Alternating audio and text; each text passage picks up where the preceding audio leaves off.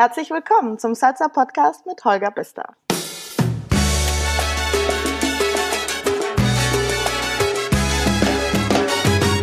Sehr, sehr cooler Mensch, diese Sarah Balsat. Ich hatte ein mega aufregendes, interessantes und super unterhaltsames Gespräch mit einer wirklich klasse Frau. Innerhalb der Salsa-Welt ist sie nicht nur in Deutschland besonders bekannt in der Cross-Border-Community. Und in Berlin, da kennt sie sowieso jeder. Wir sprechen über ihren tänzerischen Lebensweg, ihre Leidenschaft für Musik und Tanz, die Szene in Deutschland und natürlich über ihre eigenen Tanzschulprojekte rund um Yara Buena. Ich bin mega froh, dass du hier bist. Moin, moin, Sarah. Hallo, Holger. Wie geht's? Grüße nach Berlin. Gut, mir geht's super. Berlin ist heute bisschen cloudy. Nein, hier, wenn ich rausgucke, Hamburg, herrlich strahlendes ja. Wetter. Meine Mama hat heute Geburtstag und die hat schon gesagt, sie hat es so heiß und hier windig und Wolken. Deine Mama wohnt also noch in Hamburg? Nein, mittlerweile in Cuxhaven. Oh. An der Nordseeküste. Auch sehr schön. Ja. Wann warst du zum letzten Mal da? In Cuxhaven? Mhm. Boah, wir haben da ja mal gewohnt früher. Ich glaube, dass, da war ich so acht oder so. Also das ist sehr lange her. So 28 Hast du deine Mama, noch, deine Mama noch nie in Cuxhaven Nein, besucht? doch, die, waren in, die haben in Hamburg gelebt bis vor kurzem und sind erst vor zwei Monaten nach Cuxhaven Ach so, okay. Also, ich bin keine schlechte Tochter, sondern, sondern äh, Corona verbietet es mir leider noch. Corona ist ein gutes Stichwort. Ähm, nee. Ich bin nächst, ich bin, ja doch, weil ich bin, pass auf, ich bin nächste Woche nämlich für zwei Tage in Berlin. Aha. Und habe mich gefragt, darf ich da eigentlich wieder irgendwo tanzen gehen? Ich habe so ein bisschen den Überblick über die ganzen Verordnungen verloren. Leider nicht. Auch keine Kurse? Doch, es gibt schon Kurse, es gibt aber leider keine so Socials oder Tanzveranstaltungen. Aber Kurse gibt's schon. Wir dürfen halt im Moment noch mit sieben Leuten Unterricht geben. Also aber nur Solo-Work oder auch? Ähm, nur, auch nee, nee, keine Partner-Work. Nur mit ah. Leuten, die in einem Haushalt leben. Ja, das ist bei uns in Hamburg genauso. Ich ja. habe schon gesagt, äh, ich muss nach NRW ziehen für die nächsten Wochen, dass ich zumindest ein bisschen tanzen gehen kann. Na, jetzt auch nicht mehr. Das ist doch voll Lockdown jetzt wieder. Ja, nur in Gü Gü Gütersloh ist es, glaube ich, ne? So. Ja. ja, da will ja, ja. keiner hin. Sarah, Mensch, ähm, du hast eben schon gesagt, Cuxhaven, Berlin. Ich habe dich noch in Hamburg erlebt. Ja. Auch zumindest so, zumindest so ganz am Rande. Ähm, in welchen Städten hast du noch so alles gewohnt und warum? Und warum? Ja, warum, weiß ich auch nicht. Ich glaube, meine Eltern fanden es einfach lustig, immer mal wieder umzuziehen. immer mal wieder was Neues. Immer mal wieder, so jedes Jahr ungefähr. Äh, ich habe in Deutschland eigentlich fast überall gelebt, außer, ich glaube, außer in Hessen und in Bayern. Aber natürlich nicht, weil du was gegen Hessen und gegen Bayern Nein, hast. Das müssen wir ganz klar fest, genau, feststellen. Ganz ja. deutlich, ja. Also alle Bundesländer sind willkommen. Darum geht's nicht. Äh, ja, das ist irgendwie einfach so passiert. Ne? Man ist halt als Kind da sehr abhängig von seiner Familie. Wenn die umzieht, zieht man mit. Was haben die denn beruflich gemacht, dass die so oft umgezogen sind? Äh, also die, die haben die waren eigentlich Musiker, das hat sich aber später dann, kriegt man irgendwie mehr Kinder und will dann was Anständiges machen, ne? So in der Zeit oder in der Generation zumindest noch. Und mein Vater hat damals äh, für, das, für die russische Regierung gearbeitet und ist viel gereist. Er ist kein Russe, muss man dazu sagen. Er hat da irgendwie als Berater fungiert und ist mhm. sehr viel hin und her gezogen und war auch viel in Russland und ist immer irgendwie weiß ich auch nicht. Rastlose Seelen. Mega spannend. Du kommst, du kommst so ein bisschen aus einer, aus einer Musikerfamilie. Ja, ja. Hat dich das, ja. hat dich das geprägt? Ich würde schon sagen, dass das so ist, ja. Also Musik war einfach immer wichtig, auch selber Musik zu machen und vor allem handgemachte Musik, sich mit irgendwie Instrumenten beschäftigen und äh, es wurde immer viel gesungen. Ich habe ja dann auch meine Gesangsausbildung relativ früh begonnen äh, das war eigentlich immer noch bevor Tanz in mein Leben gekommen ist, das so das Wichtigste und auch irgendwie das, wo ich dachte, wo es später mal hingeht. Und was kam dann? Dann kam Tanz. dann kam Tanz. Ich, ja. ich habe ich hab ja irgendwo gelesen, dass du mit 14 zum ersten Mal Kontakt zu lateinamerikanischer Musik gehabt hast. Ja, das stimmt. Also äh, ich war eigentlich sogar noch 13. Es war es ist total früh alles. Äh, das war sogar in Hamburg. Ähm, der allererste Kontakt damit war irgendwie, wir sind, ich weiß gar nicht mehr, wo das war, Eppendorfer Straße oder so. Da gab es so einen Club, keine Ahnung. Wie hieß denn das nochmal? Weißt du das noch? Nee, ich habe keine Ahnung. Ich bin aber auch erst 2006, ja, nee, dann kannst ich, das, Hamburg gezogen. Nee, dann kannst du ne? das nicht wissen, weil das ist ja wirklich schon super lange her. Das war ja, keine Ahnung, 99 oder so. Also so richtig lange her, ja. Äh, und das war, das war auch gar nicht so ein Club oder so. Es war einfach eine, eine Bar wahrscheinlich. Und da lief halt Salsa und ich stand da wie so, hab mir da die Nase platt gedrückt am, äh, an, an, der, an der Scheibe. Bin aber nicht reingegangen. Keine Ahnung, man ist halt noch ein Kind. Ich war ja noch ein Kind. Gehe ich ja nicht einfach in so eine Bar rein. Ne? Mit 13 auf keinen Fall. Nee, Genau, genau, das war so mein. Ist ja noch gar nicht erlaubt. Nee, genau. Das war so mein erster Kontakt, da habe ich aber noch gar nicht getanzt auch. Äh, und Musik war ja immer mein Zugang, also habe ich mir dann gedacht, so, okay, das klingt ja irgendwie gut, das sieht auch irgendwie schön aus. Und dann habe ich mir irgendwie das Album von Buena Vista Social Club gekauft, ne? Bin ich zu Karstadt ja, rein und habe Der Klassiker. In der CD-Abteilung. In der CD-Abteilung, ja. CDs Ganz sind übrigens, schlimm. für alle die, die nicht wissen, was CDs sind, das sind diese kleinen runden Dinger. ja. Und immer schön mit dem, mit dem äh, CD, mit diesem Portable CD-Player, ne? Bin ich dann durch die Gegend gelaufen, der immer ge gehakt hat, wenn man zu schnell gelaufen ist zum Bus oder so. Ja. ich komme mir gerade alt vor, Holger. Nein, nein. Die anderen sind nur einfach zu jung. Ja, genau. Die wissen das alles nicht mehr. Hier nur YouTube. Genau, YouTube und Spotify ja, genau. und iTunes und so. Ja, wir mussten die Musik noch irgendwo herkriegen. Das war nicht besser. Das ist jetzt viel besser. Obwohl, wenn ich mich daran zurückerinnere, damals irgendwie im Mediamarkt oder im, im Karstadt in der CD-Abteilung, das war immer schon ein Highlight. Finde ich auch. Als ich dann nach Berlin kam und das erste Mal bei Dussmann stand, das war schon geil. Ne? Das ist so eine ganze Etage voller CDs. Da habe ich Tage verbracht. Warum bist du eigentlich, ich muss die Frage jetzt stellen, weil ich bin ja inzwischen überzeugter Hamburger, ja? Ja. Warum zieht man freiwillig von Hamburg nach Berlin? Also ich habe da damals meine, meine Tanzausbildung begonnen und die war nun mal in Berlin. Das heißt, ich musste nach Berlin ziehen dafür.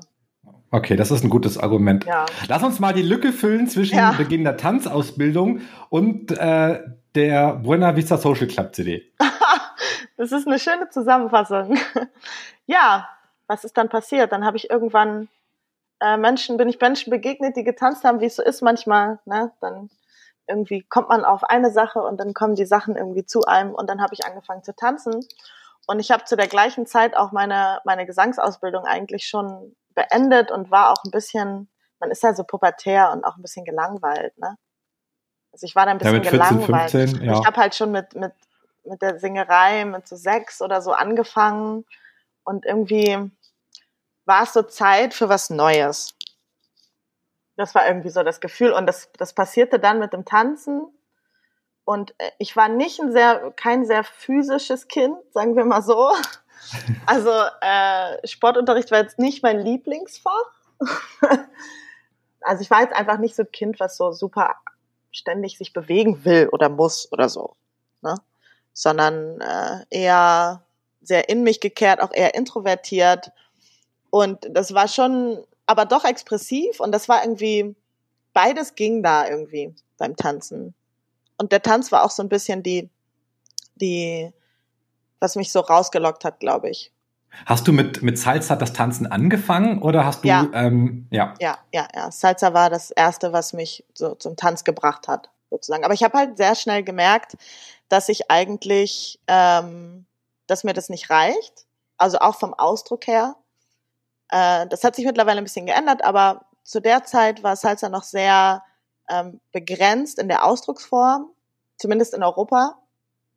Äh, und mir fehlte halt auch irgendwie Schwere auszudrücken oder Wut oder Traurigkeit oder einfach diese ganzen anderen Gefühlsfacetten, die jetzt im Salsa nicht so propagiert sind. Ne? wo man sich eher, wo man mhm. hingeht, um fröhlich zu sein oder so. Ja. Ne? ja. Äh, und ich habe dann irgendwann im, im Fernsehen ein Stück gesehen von John Neumeier. Das lief einfach im auf Arte oder was, keine Ahnung, oder NDR irgendwas. Ich weiß es gar nicht mehr. Und ich habe das angesehen und nach den ersten fünf Minuten, die ich das gesehen habe, habe ich gesagt, das will ich machen. Und es war so glasklar. Und dann habe ich am nächsten Tag die gelben Seiten aufgeschlagen. Die gelben Seiten ist übrigens ein Buch. Olga. Das ist ja furchtbar. Ja, die gelben Seiten sind das Google von damals, sozusagen. ne? Okay, jetzt, jetzt fühle ich mich alt. genau, da habe ich die, Gol die, die gelben Seiten, die golden, die gelben Seiten aufgeschlagen und dachte so, jetzt muss ich mal gucken, wo ich das lernen kann. Und dann bin ich in den, in, in den gelben Seiten auf äh, die, die Contemporary Dance School in Hamburg gestoßen, die CDSH. Ja. Äh, und die wurde damals geleitet von Carlos Ranamillo. Ähm, und ich habe da angerufen. es ist auch so diese Naivität, ne? Aber es ist so schön eigentlich, weil genau durch diese Naivität. Wie, wie alt bist du damals gewesen? Da war ich, ich glaube, 16. Ja. 16 oder 17, irgendwie so. Ja, 16, 17. und dann habe ich da angerufen und habe gesagt, ich kann gar nichts, aber ich lerne alles. und dann war kurz Stille und dann sagt er, na dann, komm doch mal morgen vorbei. oh Gott, es ist auch so witzig, sich diese Geschichte nochmal selber zu erzählen. Ehrlich jetzt mal. ja, und so hat es irgendwie angefangen, ne? Und, dann, und du konntest Carlos dann überzeugen, dass du wirklich alles ja, lernen kannst. Ja, ja, die haben mich dann wirklich genommen, ne? Keine Ahnung warum. Gott sei Dank. Danke nochmal, Carlos. Ne? Der hat mich auch immer, der war auch immer super nett zu mir und so offen und es hat mich irgendwie bestärkt auch, ne? Obwohl ich, obwohl viele Leute in meiner meiner Klasse auch einfach so schon viel erfahrener waren und äh, ich ja einfach gar keine Vorerfahrung hatte. Ich war halt noch jung, ich glaube, es war schon ein Vorteil, aber äh, also ganz ehrlich, ich hatte halt überhaupt gar keine Ahnung. Ne? Also ich hatte viel Ahnung von Musik und ich hatte es auch so ein bisschen im Gefühl, einfach so mich zu bewegen zu Musik, ne? Das war schon vielleicht, kann man vielleicht sagen, war ein Talent oder so, aber also ich hatte unglaublich viel vor mir zu lernen. Und das war auch teilweise sehr frustrierend in der ersten Zeit.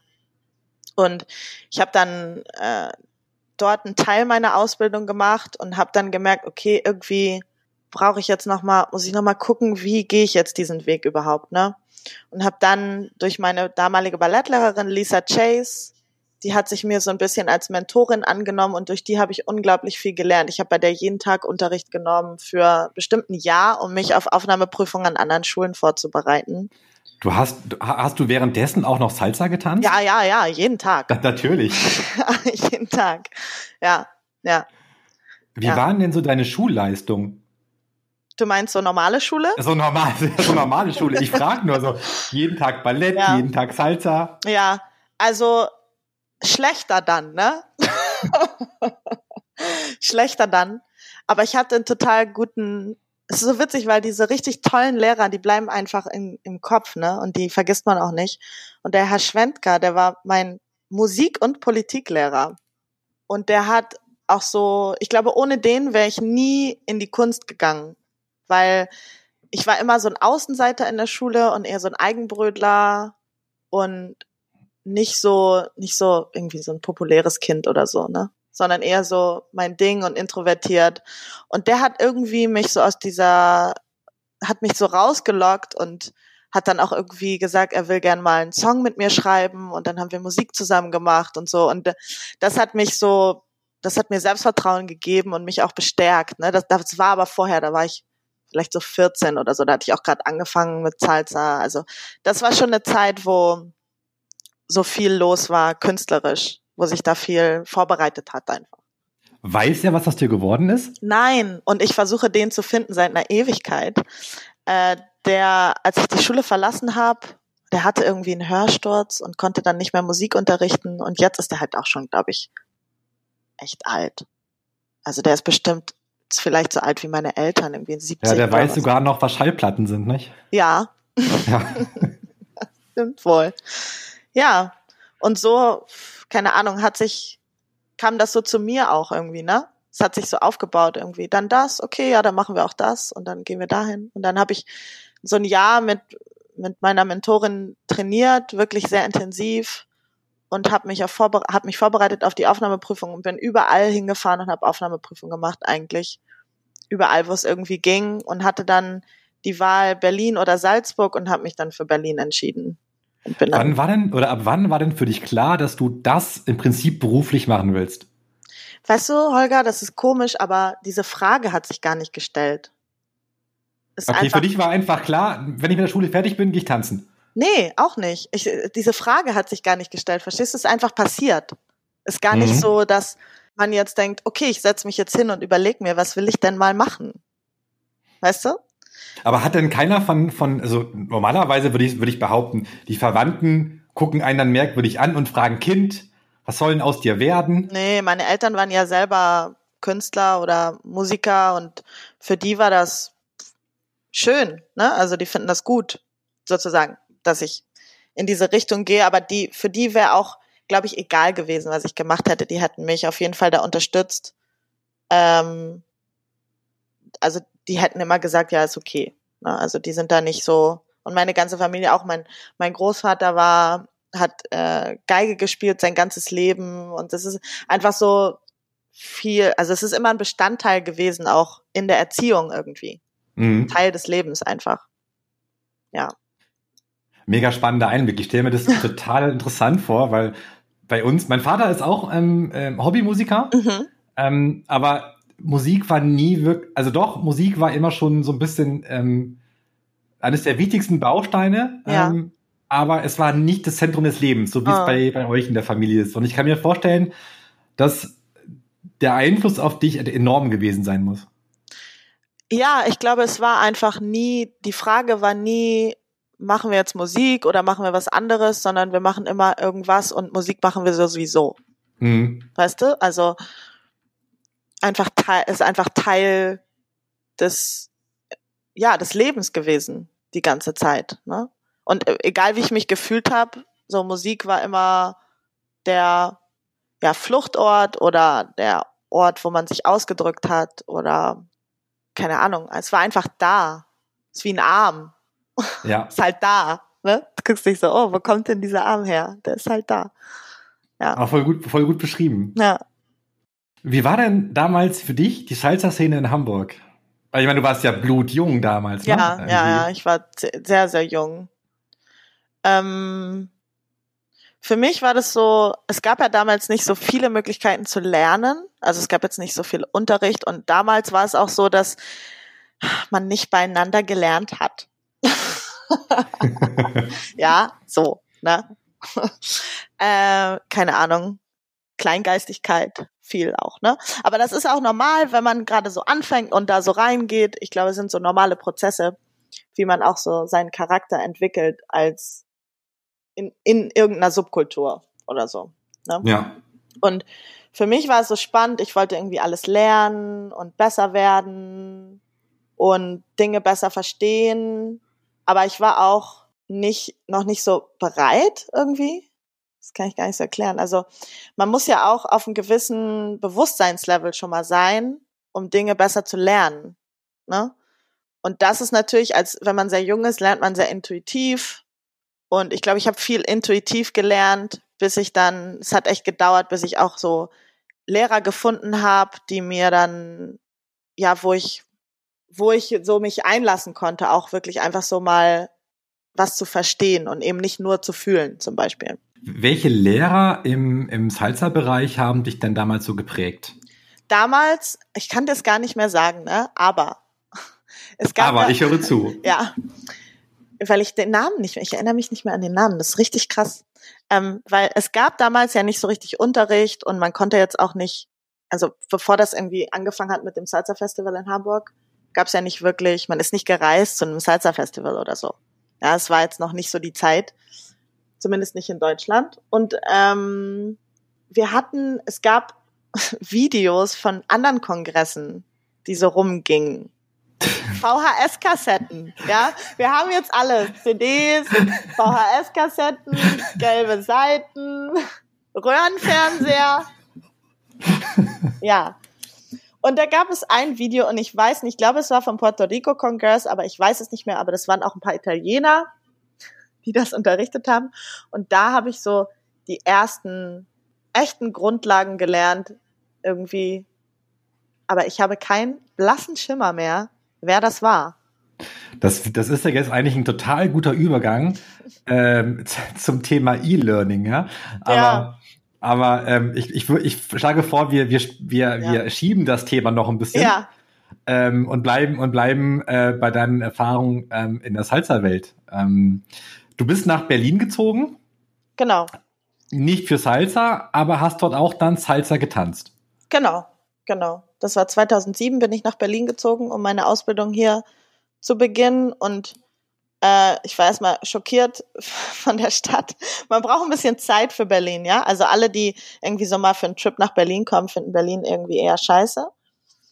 Äh, Berlin braucht so ein bisschen Zeit, um es gut zu finden. Ne? Also das äh, hat für mich auch ein bisschen gedauert und ich war halt auch, das war 2007, ne? also ich war auch irgendwie alleine und in der großen Stadt und auch ein bisschen, ja, verängstigt. Keine Ahnung, ist ja normal. Und ich bin echt die ersten sechs Monate, glaube ich, nur, ich habe ganz in der Nähe von meiner Ausbildungsschule gewohnt, bin nur hin und zurück. Aber hast du nicht auch 2007 deine eigene Tanzschule gegründet? Genau, 2007, äh, ja, Tanzschule, ne, so Company sozusagen, ne, also eine richtige Tanzschule war das da damals noch nicht. Aber genau 2007 haben wir Yaba Buena äh, gegründet alles noch sehr, sehr klein und einfach so ein bisschen choreografiert und äh, performt, ne? Aber das waren so die Anfänge von dem, was Yaba Bueno heute ist. Und ja, da hat es so begonnen, ne? Und ich bin dann relativ schnell äh, auch hier mit Leuten natürlich in Kontakt gekommen, die Salsa tanzen und ja, so, so, so bilden sich dann schnell auch Kontakte. Das war gut für mich auch, was dann dazu geführt hat, dass ich äh, tagsüber in der Schule war und abends und nachts im Social, was nicht unbedingt immer das Beste war. Ja, aber man lebt ja nur einmal, ne? So sieht's aus. Und dann hast du nebenbei auch noch irgendwann deinen Master gemacht. Nee, den habe ich danach gemacht, ne? Nebenbei nicht. Genau, ja zuerst genau, zuerst ja. den Bachelor. Genau, ich habe den Bachelor gemacht und bin dann äh, wollte dann eigentlich in Berlin bleiben für den Master äh, eigentlich wollte ich einen Bachelor machen. Okay, das ist ein bisschen komplizierter jetzt. also eigentlich äh, hatte ich die Möglichkeit, nach New York zu gehen und dort meinen Bachelor in Choreografie zu machen. Das war aber nicht finanzierbar für mich. Und das war natürlich irgendwie scheiße, ne, zu sagen, Mist, ich könnte jetzt auf eine super Schule gehen und kann aber da nicht voll hingehen. genau, voll die Riesenchance. Und genau, dann merkst du halt, ja. es, es, es, passt finanziell halt überhaupt ja, nicht rein. Ja, es wäre gar nicht gegangen. Also die nehmen ja auch für ausländische Studenten einfach mal die doppelte äh, Gebühr, Studiengebühr. Ne? Und das war einfach unmö absolut unmöglich. Ähm, obwohl ich immer so auch äh, Himmel und Hölle in Bewegung setze, wenn ich was will, aber das war einfach, die Barriere war wirklich zu groß. Und dann war ich halt erstmal enttäuscht und habe so gedacht, okay, Mist, ne?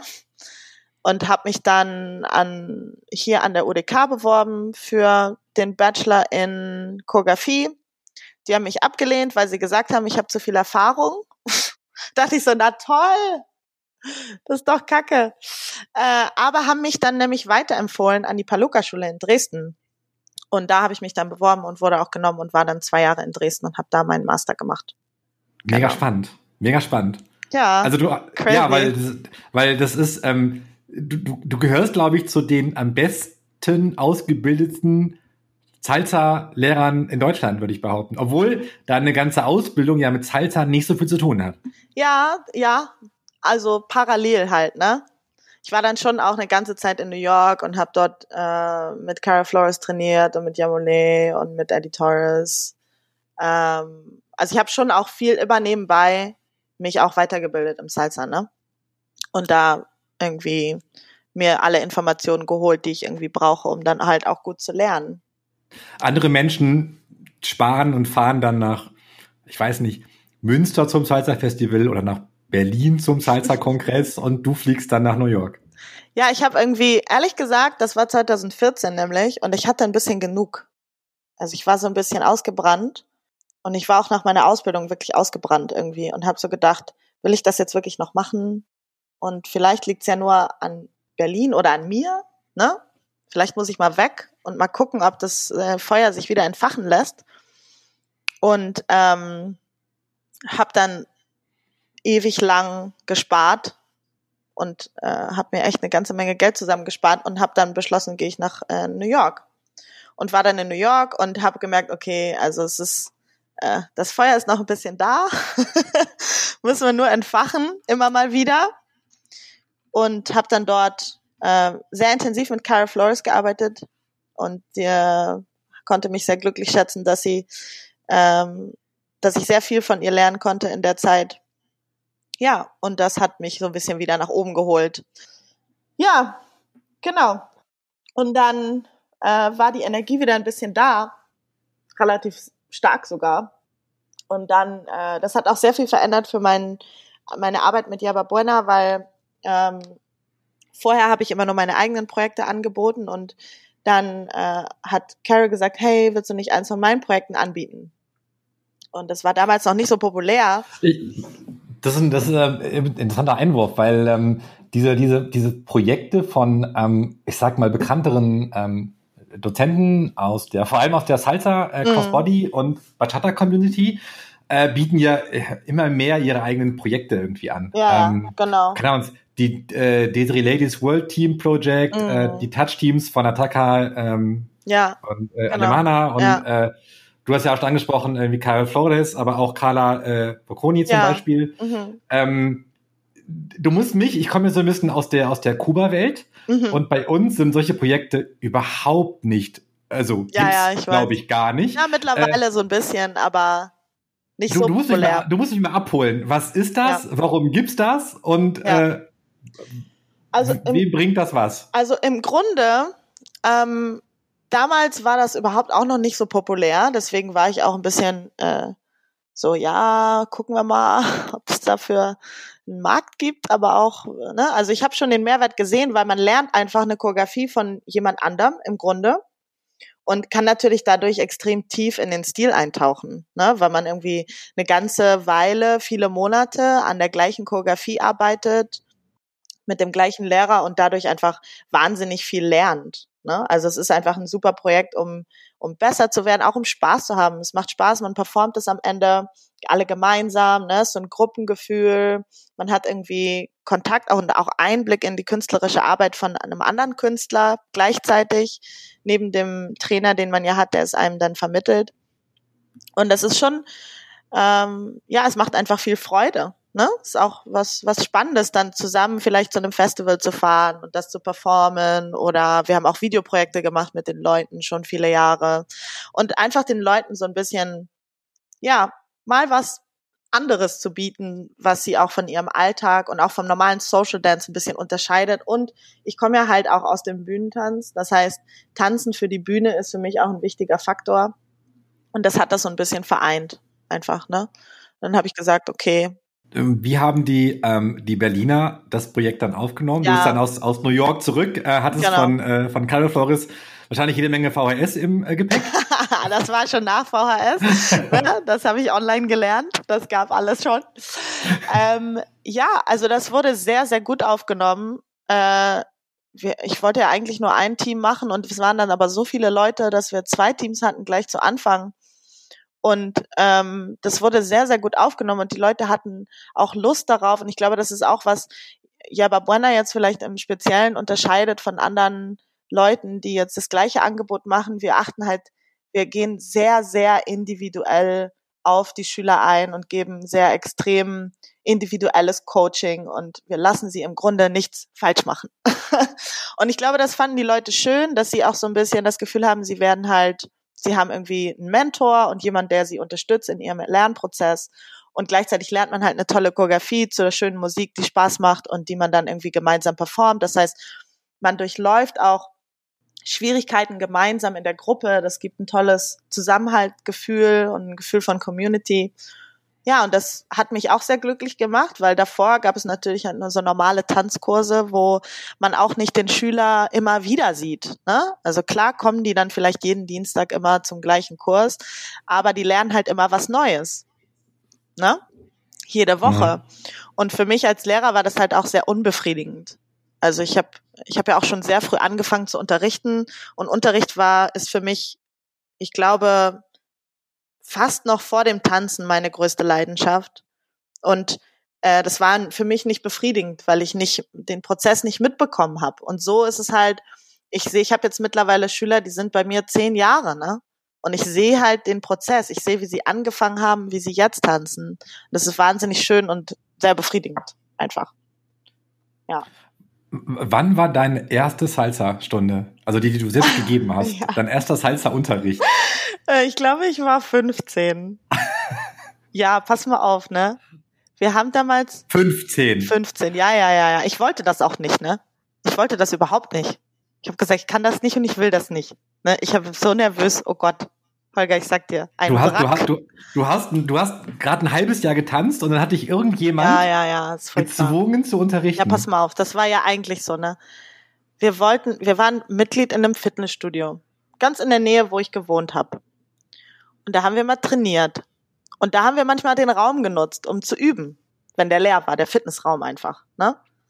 Und dann hat der Besitzer gesagt, hey, wollt ihr nicht hier immer umsonst trainieren? Könnt ihr machen? Müsst ihr aber dann einmal die Woche hier samstags einen Salsa-Kurs geben für alle. Und Giovanni damals schön so, ja klar, machen wir. So, Sarah, du unterrichtest jetzt hier mal das. Da, ne? Und ich, nö, ich kann das nicht. ich wollte das nicht. Ich hatte, ich so, erstens weiß ich doch gar nicht genug, ne? Deswegen sage ich immer zu allen, die jetzt so anfangen zu unterrichten, es, man lernt unterrichten beim Unterrichten, ja? Es ist wichtig, dass man vorher studiert und sich überlegt, was kann ich denn da unterrichten? Aber das Unterrichten selbst lernt man beim Unterricht geben. Du nimmst mir die Fragen weg. Es tut mir leid. Ja, es ist, ich, das wäre eine Frage gewesen. Ähm, du kannst weil, das jetzt rausschneiden und dann nochmal fragen. Pass auf, ich, ich mache einfach einen ganz geschickten Übergang. Ne? Okay. Ist toll, dass du das ansprichst. Ich habe dazu eine vertiefende Frage. Okay, sehr schön. Ich bin ein Wasserfall. Du musst mich immer wieder mal unterbrechen, Holger. Ich, du lass dich sehr gerne reden. Das ist total interessant. Ich würde behaupten, ohne dich ähm, jemals unterrichten gesehen zu haben, ja. dass du allein schon aufgrund deiner Vita da mit einer extrem hohen Professionalität rangehst. Und ähm, auf der anderen Seite fangen immer wieder gute Tänzer an, selbst irgendwo Kurse anzubieten. Wie empfindest du das, dass so in Anführungszeichen Amateure sich dann plötzlich Salsa-Lehrer nennen und, äh, und dann loslegen? Hm. Also ich denke, es gibt ähm, ein Talent zum Tanzen und ein Talent zum Unterrichten. Manche Leute haben beides. Und manche Leute haben eben nur eine Sache. Oder auch keine. Ne? Heißt nicht, dass sie das dann nicht trotzdem auch manchmal tun. Ne? Weil, nee, das ist gar nicht so böse gemeint, sondern ich glaube, dass das Unterrichten eines der besten Lehr Lernmethoden ist. Man lernt nicht so gut, während man es selber vermitteln muss. Deswegen, ja klar, weil du, du musst ja, du musst ja im Prinzip genau überlegen, wie erkläre ich jetzt ähm, welchen Bewegungsablauf den Leuten. Ja. Und äh, dadurch, dass ich, ich werde gezwungen, mir selbst Gedanken darüber zu machen, wie mache ich das eigentlich, ne? Ja, ja. Und ich glaube, also ich habe auch viele, viele meiner Schüler, die sind auch bei mir, um das Unterrichten zu lernen und so zu verstehen, wie man irgendwie am besten vermittelt. Und eins ist die Theorie. Ich habe ja dann auch später äh, Erziehungswissenschaften studiert eine ganze Weile, weil ich das einfach wahnsinnig spannend finde. Ich finde es spannend, wie Leute lernen und wie das so funktioniert. Kann der Mensch sich wirklich verändern? Kann er was dazu lernen? Ne? Was passiert mit dem Hirn und so? Das ist, sind interessante Dinge und es ist gut, wenn man das alles weiß. Es macht aber keinen guten Lehrer. Weil Lehr Lehren ist einfach auch, ja, wir nennen das heute Soft Skills. Ich würde das aber eher gerne nicht so nennen, weil das so gar nicht so soft ist. Aber ich glaube, dass wenn man eine Lust hat zu unterrichten, ist das ja erstmal ein Impuls, das auch zu tun. Und das ist im Grunde erstmal eine gute Sache. Weißt du, was ich meine? Also mhm. dann sich zu sagen, okay, wenn ich das jetzt will, wenn ich diesen Impuls hab, dann nehme ich das auch ernst und dann gucke ich, welche Skills brauche ich denn dafür? Ne? Welche Soft Skills, welche Hard Skills? Also was muss ich wissen über das Feld, in dem ich unterrichte? Okay, und wen kann ich damit auch unterrichten mit dem Wissen, was ich habe?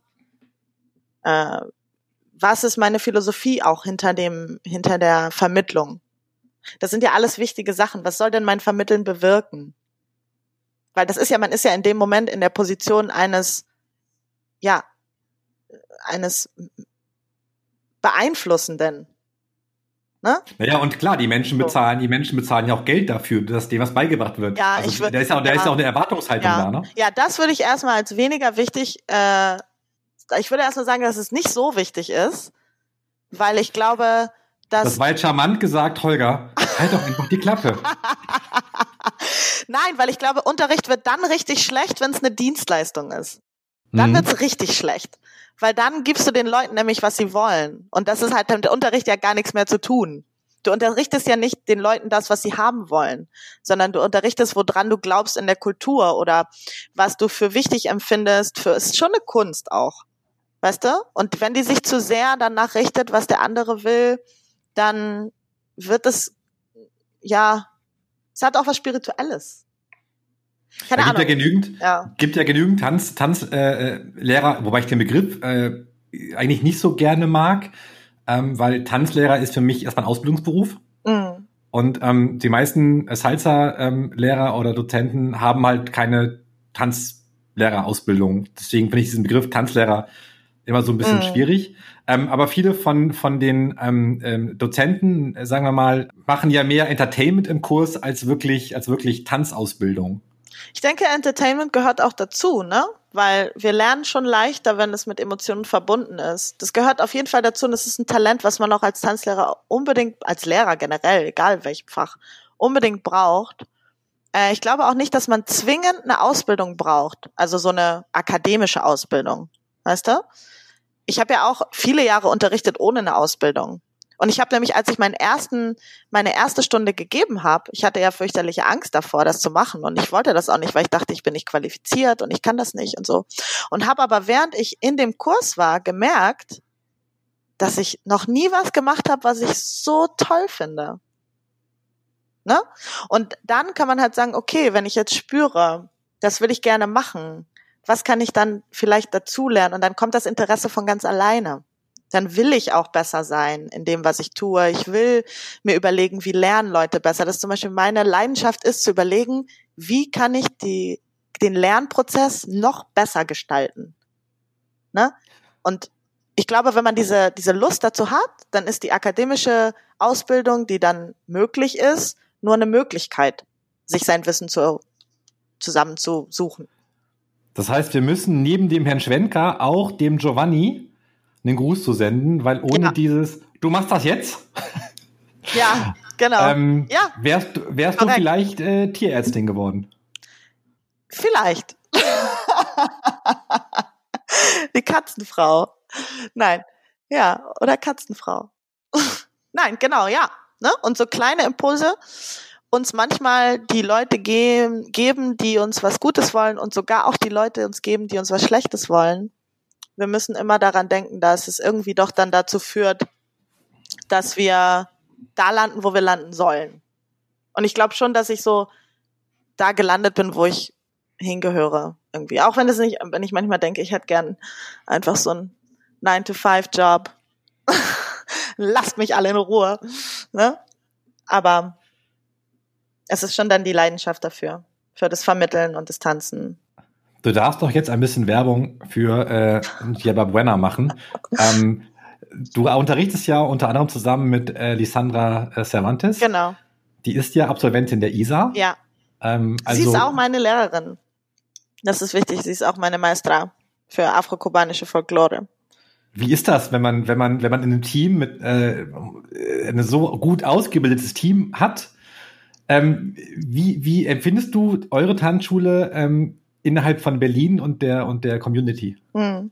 Also äh, für mich ist schon, weil weil ich eben das Unterrichten sehr ernst nehme und auch äh, nicht glaube, dass das eben nur ein Entertainment-Produkt ist, sondern dass es eine ernsthafte Auseinandersetzung mit Kultur ist, ist mir immer sehr wichtig gewesen, dass wir Lehrer haben, die wirklich deren Beruf das ist. Weil das ist einfach anders. Ne? Wenn du jemanden hast, der das zum Beruf macht, der das so ernst nimmt, dass er sich davon, dass er davon lebt, ne? Und dass er das irgendwie zu seinem Lebensthema macht. Und das macht mich, ja, stolz. Stolz, so tolle Leute um mich herum zu haben, die, äh, von denen ich auch täglich wahnsinnig viel lerne und immer wieder mich auch hinterfrage und dass wir da so eine lebendige Kultur haben, im Grunde innerhalb von Yababona.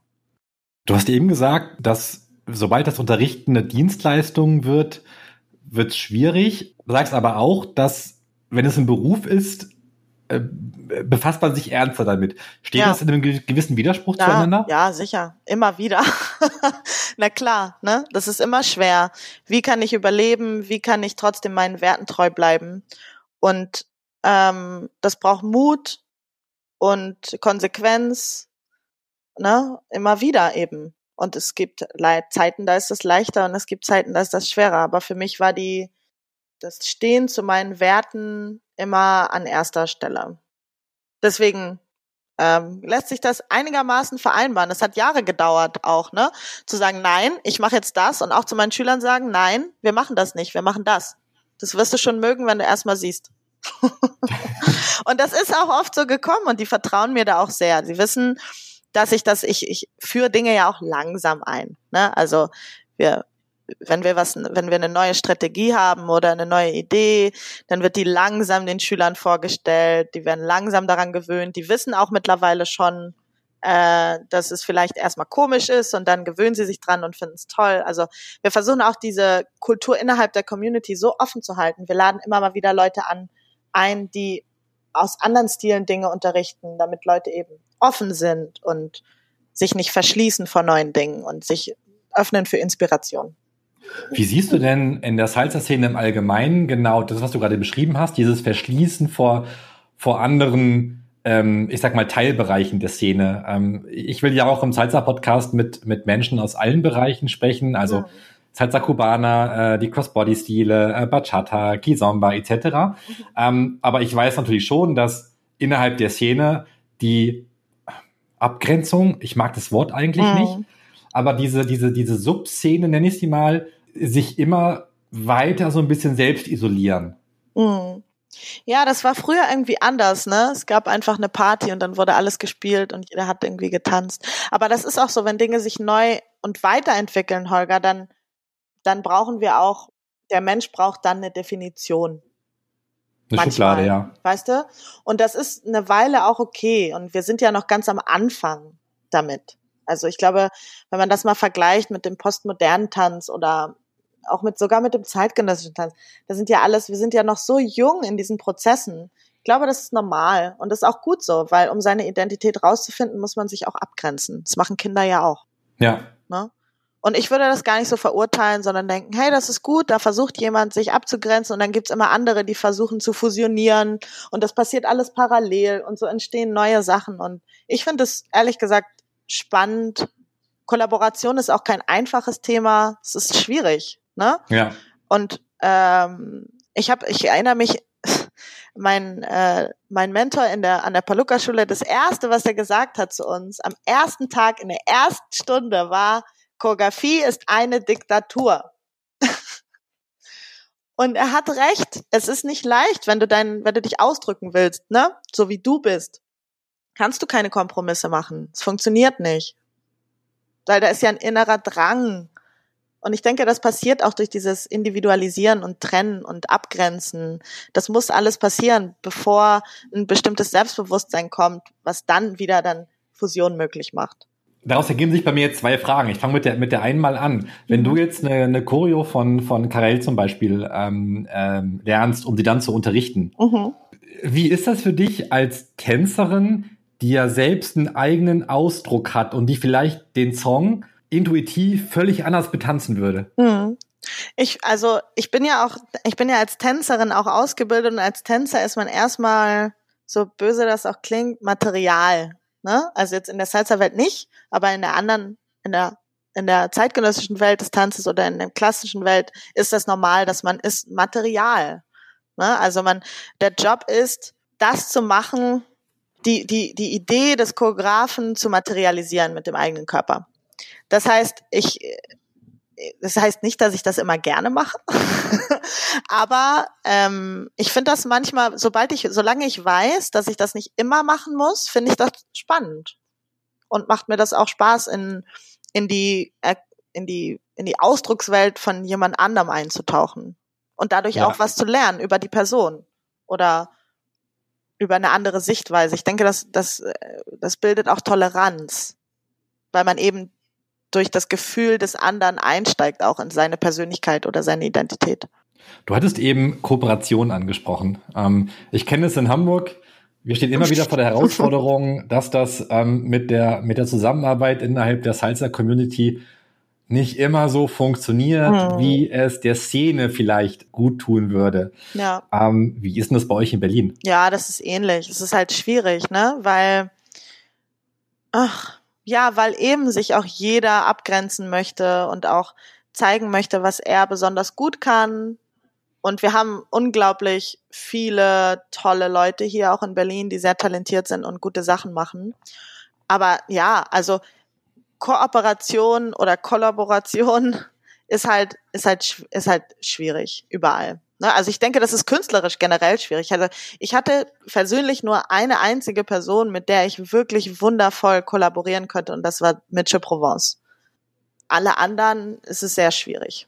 Und das muss halt einfach passen. In dem Moment musst du irgendwie auf einem, auf einer Welle schwimmen und vielleicht auch gerade die gleichen Themen bearbeiten im Leben oder so. Ne? Von daher immer eine Frage, die schwer ist. Ich habe das Gefühl, wenn ich mir hier die Szene in Hamburg angucke, dass, also so genauso wie ich, ja, die Menschen immer älter werden ja. und dass uns so ein bisschen der Nachwuchs fehlt. Habt ihr das in Berlin auch oder, äh, oder, oder wie empfindest du das? Nachwuchs inwiefern? In der, Sans, also in der, in der Salsa-Community im Speziellen. Also jetzt einfach Leute, die neu anfangen tanzen. Genau, lernen. Leute, die, die neu anfangen, die vielleicht auch ein bisschen jünger sind. Okay. Ich glaube, dass es hat sich hier äh, wir haben schon relativ viele, viel Nachwuchs. Auch ähm, es wird auch langsam immer ein bisschen ambitionierter, was ich ja gut finde, weil dann einfach auch äh, neues Potenzial an Performern oder Lehrern oder so raus nach draußen sträubt wieder, ne? Aber na, ich glaube ja, ich habe Hamburg auch immer so ein bisschen eher älter erlebt, die Szene. Hier du warst damals, du warst damals 14, natürlich eben, waren alle eben, älter. Genau, nee, aber es waren schon auch teilweise so ab 40 oder so. Mhm. Ne? Ähm, und hier, das war nach Zeit lang auch so, aber ich glaube, es wird schon mittlerweile ein bisschen jünger und ähm, ich muss mal gerade so ein bisschen überlegen dafür. Es ist ja. halt schon lange her, dass du auf einer Party warst, ne? Das ist ein großes Spektrum. Ja, ist schon so lange her. Oder da, also, dass wir auf einer Party ja. waren. Das ist ja Februar oder so gewesen wahrscheinlich. Ja. Ja, aber es ist schon so, dass, ähm, dass ich glaube, es ist so alles dabei. Wir haben jetzt so bei Jabba Buena der jüngste, die jüngste ist irgendwie 18 und der älteste ist, glaube ich, 55 oder so. Also da ist schon einfach alles dabei. Du hast so irgendwie, ich finde, das finde ich auch schön, dass man so, dass so über generationsübergreifend die Leute auch miteinander tanzen. ist eigentlich eine super schöne Sache. Also es müssen ja auch nicht immer alle jung sein, weißt du? Ist auch blöd.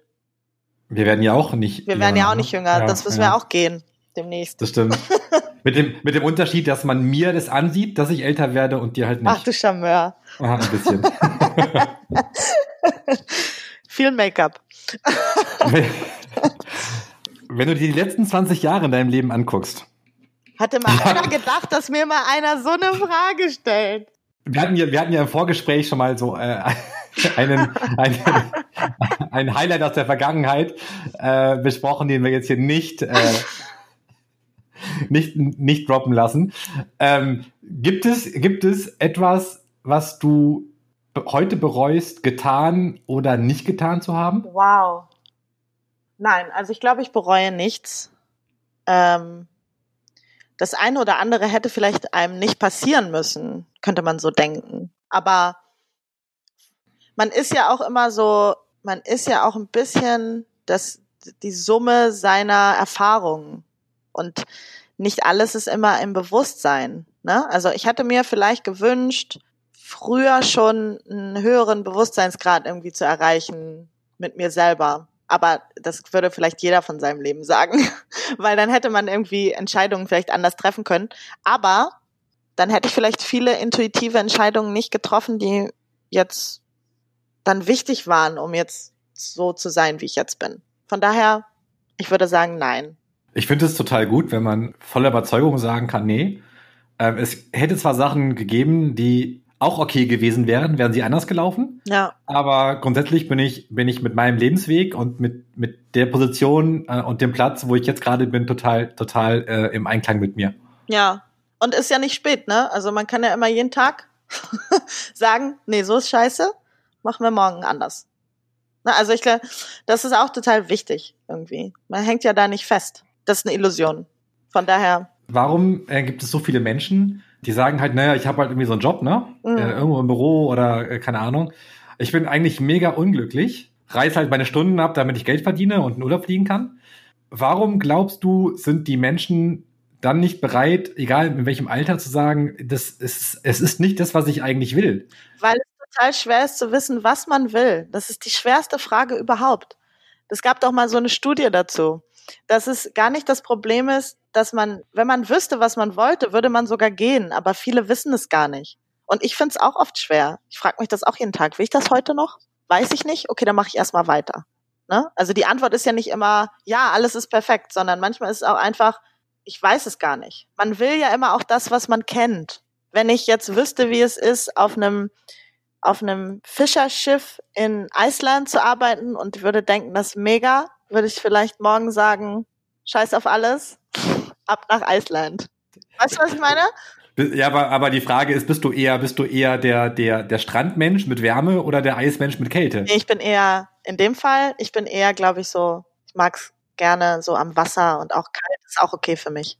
Das heißt, dass die, die, die, die Fischerkarriere gar nicht so unwahrscheinlich ist. Ich glaube nicht, dass ich gerne Fisch fangen möchte, aber Aber so weit hergeholt ist es dann, dann vielleicht doch nicht. Vielleicht mit kleinen. Ich glaube auch, dass die Leute denken, und ich glaube, deswegen fangen auch viele Leute an zu tanzen oder zu unterrichten. Sie haben eine Vorstellung davon, wie es so ist, professionell zu tanzen. So, man schließt so die Augen und dann denkt man so, ja, das fühlt sich so an und so an und so an. Und meistens ist es halt Bullshit. Es fühlt sich nicht so an. Es fühlt sich oft gar nicht so toll an. Es fühlt sich oft stressig an und man hat irgendwie immer Angst um seine Existenz. Und der Körper ist so wichtig und man wird ständig bewertet nach seinem Körper. Und dann findet man seinen Körper vielleicht nicht gut und dann finden die anderen einen nicht gut, dann findet man die nicht gut. Und das ist also, weißt du, was ich meine? Also es ist mit so mhm. viel äh, Illusionen verbunden. Diese Idee, was will ich denn? Und was denke ich denn, was ich will, weil ich denke, irgendwas ist so, wie ich glaube, dass es so ist. Ist es aber gar nicht. War das zu kompliziert? Nee. okay. Es, es, war ein bisschen philosophisch, aber ich fand's ja. gut. Ich fand's schön. Ja. Aber es ist wichtig, ne? Deswegen machen die Leute das nicht, weil sie nicht, weil sie nicht wissen, was will ich überhaupt. Und wenn ich doch nicht weiß, was ich will, mache ich erstmal das weiter, was ich hab. Wie stark beeinflussen eigentlich finanzielle Notwendigkeiten, um nicht zu sagen Sorgen oder Ängste, dein tänzerisches Schaffen oder dein, dein, dein tänzerisches Leben? Also klar, es ist ein Thema. Ich glaube, es ist mittlerweile ein kleineres Thema als früher.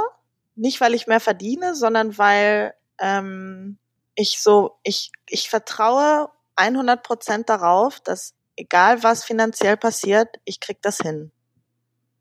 Und äh, ich glaube, es ist auch, hat auch mit Erziehung zu tun, weil wir hatten auch in der Kindheit, gab es immer mal wieder Zeiten, wo viel Geld da war oder gar kein Geld. Und diese Schwankungen waren vielleicht schon relativ normal, aber es ist natürlich unangenehm. Also wenn man irgendwie Angst hat, seine Miete nicht zu zahlen. Ne? Und das war für mich auch ein, ein Versuch, dass ich das so meine, meine, meine Werte in den Einklang bringe mit dem Angebot, was ich mache und trotzdem dadurch, dass ich eben ich selber bin und nur das mache, was mir wichtig ist, auch die Leute anziehe, denen das auch wichtig ist und so dadurch eine finanzielle Sicherheit schaffe auch. Ne? Und ich bin jetzt auch nicht, ich muss ehrlich sagen, ich brauche auch nicht so viel. Ne? Also wir haben irgendwie eine kleine Wohnung in Berlin und das macht uns glücklich und da ist jetzt nicht, das sind jetzt nicht so Ambitionen, irgendwie ganz viel Geld zu verdienen. Das hilft auch. Ne? Zu sagen, okay, ähm, schön, wenn man mal ab und zu in Urlaub kann oder so. Auch nicht so oft leider. Aber im Grunde mache ich ja gerne, was ich mache und dann versuche ich das so zu füllen, wie es meinen Werten entspricht und hoffe, dass ich genau diese Leute, denen diese Werte auch wichtig sind, dadurch anziehe. Und mich nicht verkaufe. Wann warst du zum letzten Mal als Teilnehmer auf einem Salsa-Festival? Als Teilnehmer? Als Teilnehmer. Hm, warte mal. ich weiß es gar nicht. Ist schon ein bisschen her. Ich war nämlich, ich muss sagen, dass ich so privat nicht auf so ein Salsa-Festival gehe. Warum nicht? Das ist ja für viele ist es ja, ist es ja eine ganz tolle Sache. Ja, aber Holger, ich bin total introvertiert. Immer noch. Weißt du, immer noch. Einfach, das ist mein Wesen. Ne? Wenn ich was zu sagen habe, sage ich's. Da bin ich nicht hinterm Berg. Aber wenn ich, ich bin so nicht so ganz viele Leute, die ich alle nicht kenne. Man kauft sie aber jetzt nicht wirklich ab. aber es, ja, weil jetzt sind wir in so einer Situation. Erstmal sitze ich hier hinter einem Computer und rede in meinen äh, meinen Kopfhörer rein. das ist ja ideal für so ein introverted Person. Das stimmt, ja. ja. Du, du siehst mich ja nicht ja. mal gerade. Ich sehe dich ja, nicht mal. Ne? Aber das ist auch, ich glaube, mit dem Beruf hat es auch noch mal was anderes zu tun. Ähm, ja, das ist eigentlich eine gute Frage. Warum ist das da so und dann privat anders? Hm. Ist auch nicht, dass ich das spiele oder so. Ich bin dann schon auch offen. Ich glaube, ich bin offen mit Leuten, die ich kenne, weißt du? Mit Leuten, die ich oder die mir auch offen erscheinen. Aber wenn es zu viele Leute sind und es so unübersichtlich wird, dann wird's schwer. Dann so ein Unterricht mit vor, vor, vor 100 Leuten ähm, auf dem Festival ist kein Problem. Ja, weil es halt leider, also ich bevorzuge dann schon auch so eher eine persönliche Art des Unterrichts. Ne? Deswegen ist hier alles, alles nicht so groß und in kleineren Gruppen und immer die gleichen Leute. Ne? Aber auf dem Festival versuche ich dann schon irgendwie nicht oben auf der Bühne zu stehen, sondern unten mit den Leuten zu sein, so dass ich Kompakt aufbauen kann, dass ich die Gesichter sehe, dass, ne? Und das hilft dann, einen Bezug aufzubauen zu denen, weil dann bin ich auch ein besserer Lehrer als wenn ich einfach da so stehe und äh, irgendwas vor mich hin plapper, ohne Kontext. Zu denen. Sarah, vervollständige mal die folgenden Sätze. Oh je, oh je. Mein größtes Vorbild ist Joseph Beuys. Warum? Joseph Beuys ist ein äh, Konzeptkünstler im Grunde, der, ach Gott, wo fange ich an? Der ist einfach er selber und zwar gnadenlos. Und ich glaube, das ist, warum ich, warum er wirklich ein Vorbild für mich ist. Er hat was zu sagen und sagt das auch, auch wenn es unpopulär ist und steht für die, für die Gesellschaft ein und, und, und fügt auch was hinzu durch seine Kunst zur Gesellschaft. Und das finde ich beeindruckend und schön. Der ist tot, ne? Aber das finde ich schön. Das ist einfach, ja. Meine drei Lieblingsfestivals sind. Oh, das ist aber jetzt fies, ne? Mhm. Ein bisschen. Meine drei Lieblingsfestivals, Hamburg Salsa Festival auf jeden Fall, weil ich einfach da schon immer hingehe, seit dem allerersten Festival. Deine Homebase sozusagen. Deine Festival Homebase. Homebase. Ja, Homebase. Dann im Grunde mag ich einfach, ich mag einfach gerne kleinere Sachen, ne? Aber es ist ja nicht mehr so populär jetzt. Mamboland ist super, und Berlin Salsa Kongress ist toll. Für mich als Introvertierter sehr groß und sehr beängstigend. Aber ich weiß, dass viele Leute es extrem super finden. Findet ja alles nicht statt dieses Jahr, Holger. Ja, es ist total deprimierend. Ich ja. erzähle die Geschichte auch immer wieder und ich glaube, die, die den Podcast regelmäßig hören, die sagen äh, schon wieder die Geschichte. Ähm, und ja. Ah, El Sol Salsa Festival ist auch wunderschön. In Polen. In Warschau, In Warschau ja. ja. ja die, deswegen, ähm, deswegen skippe ich jetzt die Geschichte auch mit, mit dem Festival in, Mün in Düsseldorf, wo ich auf dem Weg war und dann, während das dann abgesagt wurde, ich dann und dann umdrehen oh, musste und so, ja. Echt? Ja, ja. Oh mein Gott. Ich hätte auflegen sollen am Samstagabend und ähm, Ach, bin dann auf quasi Höhe Bremen im Auto ähm, angerufen worden. Es oh. wurde gerade gecancelt, ja. Oh mein Gott. Furchtbar.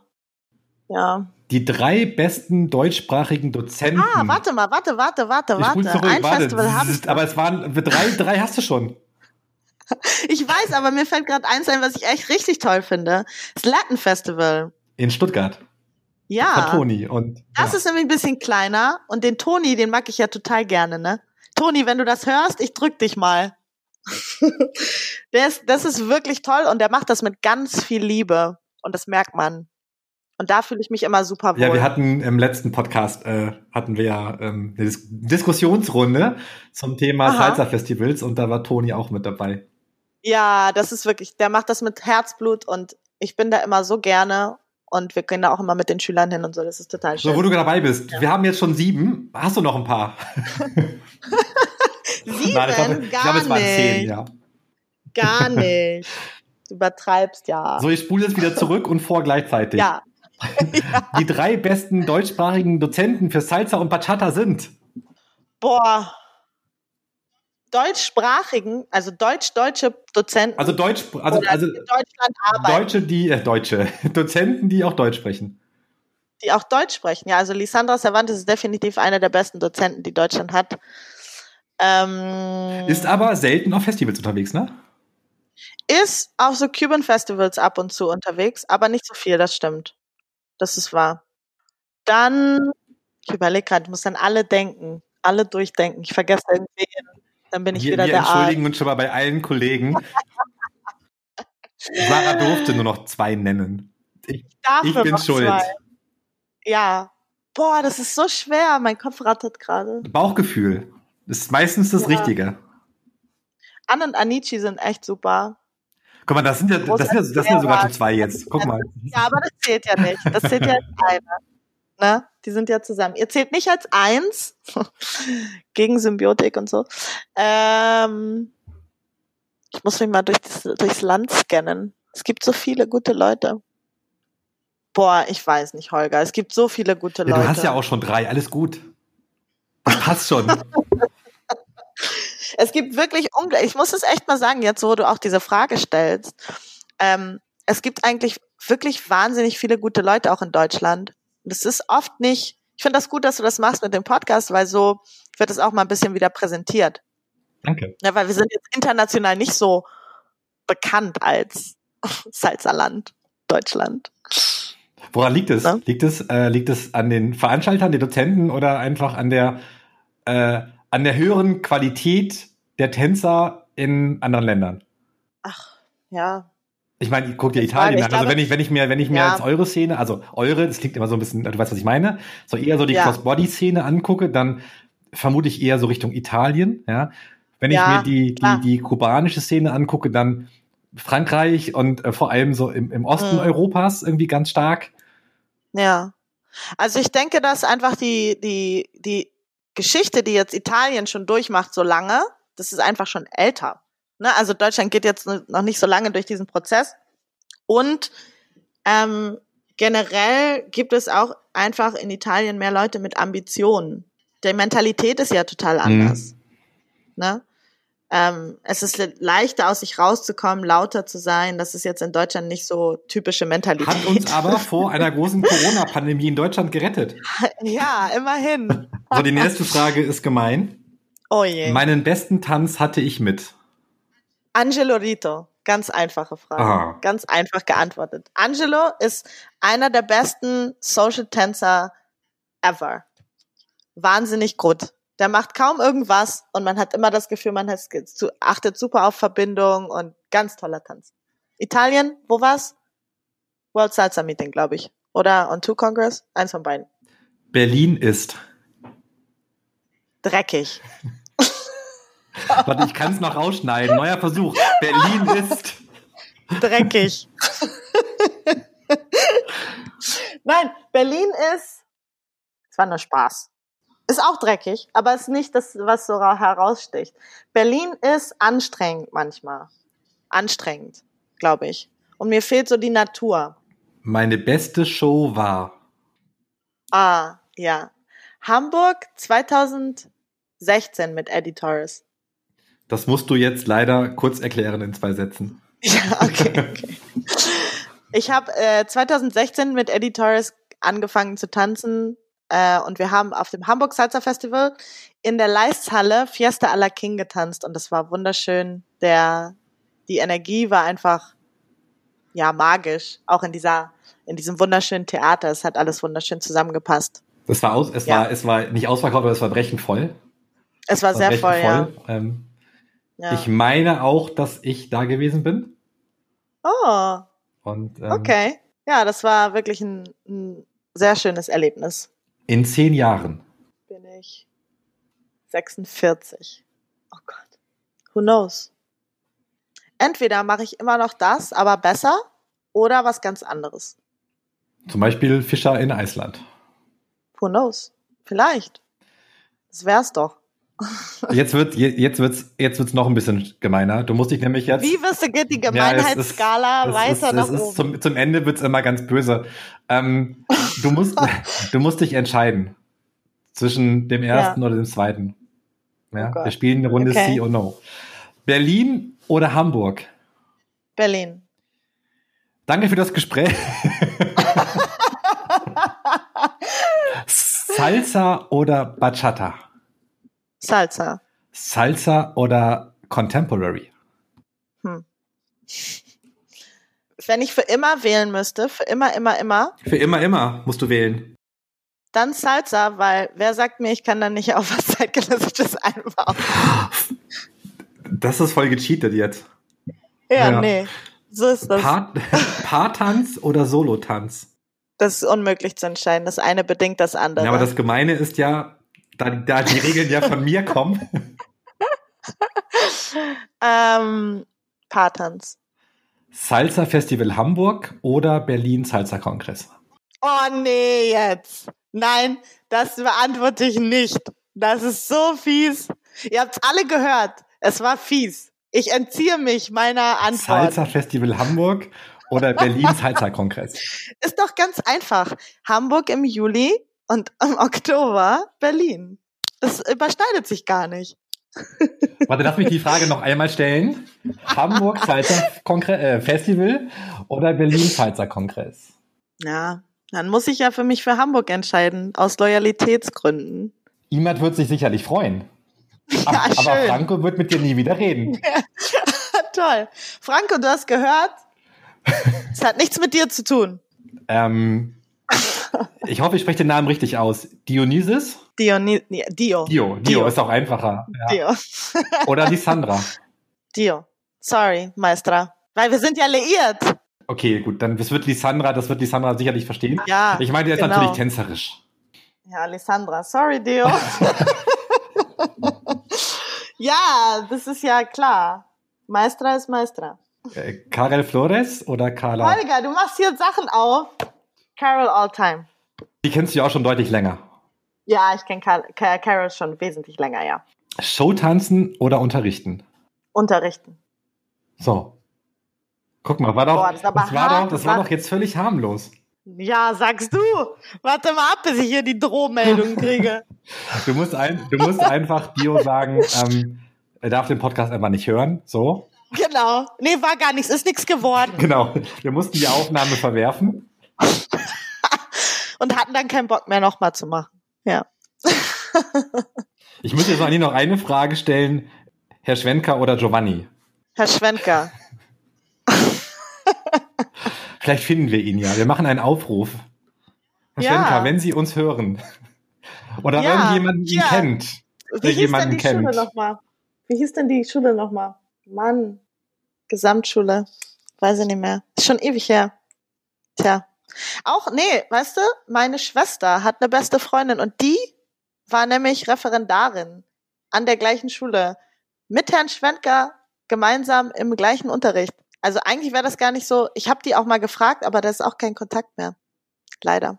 Schade, es wäre schon, es wäre schon irgendwie lustig. Ich habe ich hab auch zum Beispiel einen, äh, einen Englischlehrer gehabt. Mhm. Ähm, der hat mich damals fast hängen lassen, weil Oh. in Englisch war grottenschlecht, ja. Ich hatte irgendwie eine, eine 5 minus wahrscheinlich, war das, glaube ich.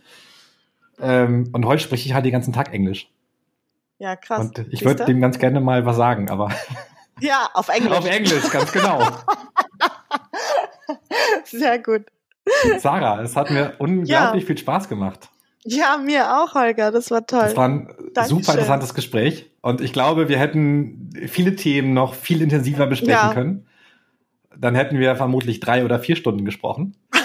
Wahrscheinlich. Ich fände das auch gar nicht so schlimm, äh, aber vielleicht schaffen wir das ja mal in Live, wenn wir irgendwann wieder ähm, auf Kongresse gehen dürfen. das wäre super. Und wir, wir, wir schnacken dann einfach, während die anderen Workshops nehmen.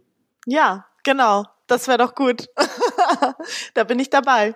Vielen Dank auch dir. Bist du eigentlich Volker. jemand, der auf so einem Festival, wenn er denn mal privat da wäre, eher die Workshops mitnimmt oder eher ja, Workshops. die Socials? Nee, Workshops. Workshops. Du bist so, du bist, ich bin ja auch, du bist so ein Lerntier, ja ne?